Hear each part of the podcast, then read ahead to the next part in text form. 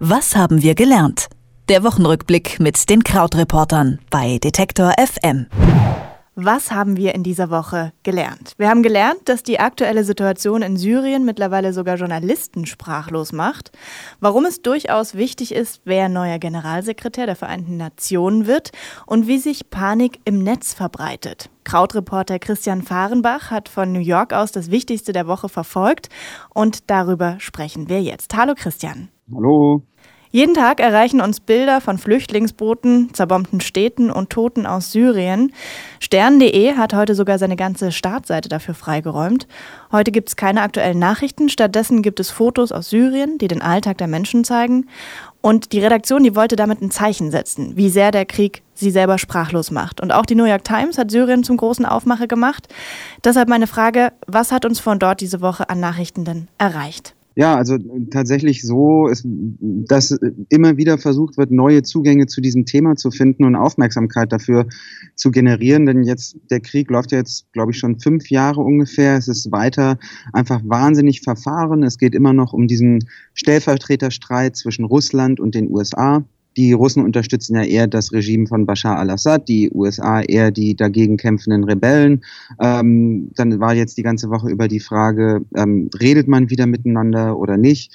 Ähm, also ist alles wahnsinnig kompliziert, aber währenddessen bleibt einfach unterm Strich Fakt, dass ähm, in einer Stadt wie Aleppo immer noch 300.000 Leute eingekesselt sind, da im Ostteil der Stadt immer noch ungefähr 100.000 Kinder davon. Es gibt kaum Ärzte dort und ähm, das sind alles halt einfach furchtbare, äh, furchtbare Nachrichten.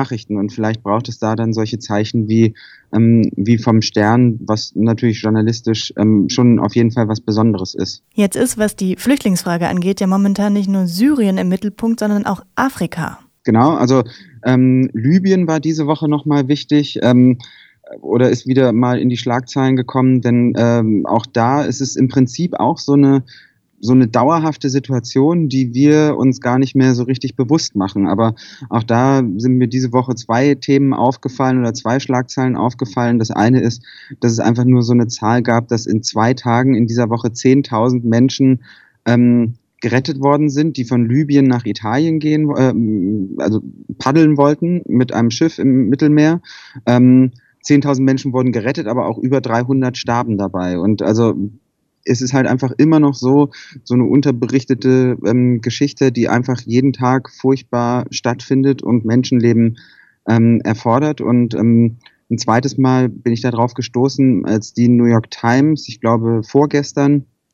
Also am Mittwoch ein, äh, ein, Foto-Essay hatte zusammen mit äh, der AFP, wo ein ähm, Journalist, in der ein Journalist ähm, dort an so an Bord eines solchen Rettungsbootes war und es war eben auch überschrieben mit ähm, ähm, ja, wie er über die ähm, toten Körper auf einem solchen Flüchtlingsboot hinwegsteigen muss. Und die Fotos sind auch wirklich sehr, sehr schwer ähm, erträglich, diese Leute zu sehen oder die Toten da zu sehen. Und ähm, ja, also so das große Überthema ist einfach immer wieder die Frage, wie findet man da Bilder und eine Betroffenheit, dass einfach in diesen Themen weiter äh, verhandelt wird und versucht wird, Lösungen zu finden. Und es ist sehr, sehr schwer. In dem Zusammenhang auch nochmal ein Blick auf die Weltpolitik. Da haben wir diese Woche erfahren, wer neuer Generalsekretär der Vereinten Nationen werden soll. Bis Ende des Jahres geht noch die Amtszeit von Ban Ki-moon. Nun soll Antonio Guterres aus Portugal sein Nachfolger werden. Eine Entscheidung, die aber für Diskussionen sorgt. Warum? Zum einen ging das jetzt alles schneller als gedacht. Also hier einige Kollegen, die in der UN sitzen, sind dann doch auch etwas überrascht worden. Ähm, der so ein bisschen so der Bewerbungsprozess, also das sind dann so öffentliche Anhörungen, wie so eine Art Bewerbungsgespräche, hat schon ähm, stattgefunden, aber ähm, es hieß halt immer Ban Ki-moon eben als Asiat, auf den ähm, würde vermutlich jemand aus Osteuropa folgen. Es ist jetzt Westeuropa geworden, weil Guterres ist ja ähm, mal ist ja Portugiese, war dort auch mal Ministerpräsident. Es hieß aber vor allem auch, dass eine Frau auf Ban Ki-moon folgen würde mhm. und auch das ist jetzt nicht der Fall.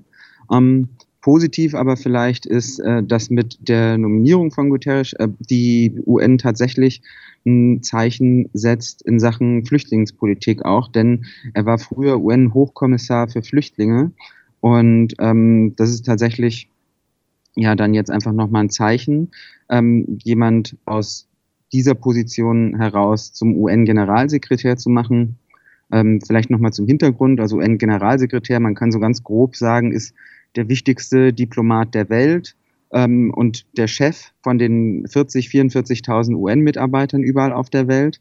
Ähm, und was vielleicht noch ein bisschen problematisch daran ist, ist, dass eigentlich erstmal nicht, also formell bestätigt zwar die gesamte UN die Nominierung oder die äh, Personalie, aber eigentlich wird es im äh, UN-Sicherheitsrat bestimmt. Und mhm. äh, im UN-Sicherheitsrat gibt es ja diese ständigen Mitglieder und die ähm, die quasi temporären Mitglieder, ich glaube für zwei Jahre immer. Und es sind nur 15 Länder insgesamt und fünf davon sind ständig. Also ähm, die USA, Frankreich, Großbritannien, Russland und China, soweit ich weiß. Ich hoffe, da war jetzt nichts falsch. Ähm, und da ist natürlich immer die Kritik, dass gesagt wird, okay, dieser Sicherheitsrat ist so eine Art informelle und nicht richtig bestätigte UN-Regierung, wo eigentlich wirklich alle wichtigen Entscheidungen getroffen werden und dass das auch nicht gut sei. Jetzt werfen wir nochmal einen Blick äh, nach Deutschland auch. Diese Woche hat uns der Amoklauf von München nochmal beschäftigt. Der liegt jetzt fast drei Monate zurück. Ähm, die Süddeutsche Zeitung hat aber jetzt nochmal die Spuren untersucht, die der Amoklauf in den sozialen Netzwerken hinterlassen hat. Was haben die Kollegen der Süddeutschen Zeitung daraus gefunden? Ja, genau. Also das war ähm, ein längeres Stück Datenjournalismus, in dem sie einfach sehr genau sich mal Tweets angeschaut haben, recherchiert haben, wer wann wen angerufen hat, wie ähm, der Polizeipräsident den Abend erlebt hat, auch dieser Polizeisprecher, der mhm. damals ähm, sehr gelobt wurde für seine Arbeit. Und ähm, daraus hat äh, eben die Süddeutsche Zeitung, so ich glaube, es war schon Ende letzter Woche, so ein längeres äh, Online-Stück gemacht. Der Titel ist ähm, Timeline der Panik. Und ähm, mir ist es aufgefallen, weil es einfach wirklich sehr gut zeigt, wie sich online Gerüchte verbreiten, wie also online und auch so per Smartphone sozusagen. Es geht auch ganz stark darum, wie von einer WhatsApp-Gruppe zur anderen dann halt ähm, sowas wie bei Stille Post halt immer größer wird und dass halt aus einer geknallten Tür plötzlich auch Schüsse am Stachus werden und so.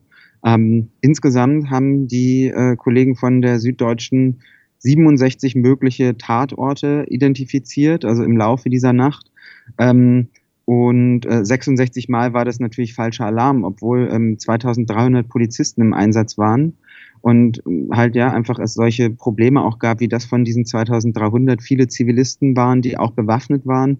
Weshalb wieder Leute dachten, okay, das seien doch noch neue Täter, aber dabei waren es eigentlich Polizisten.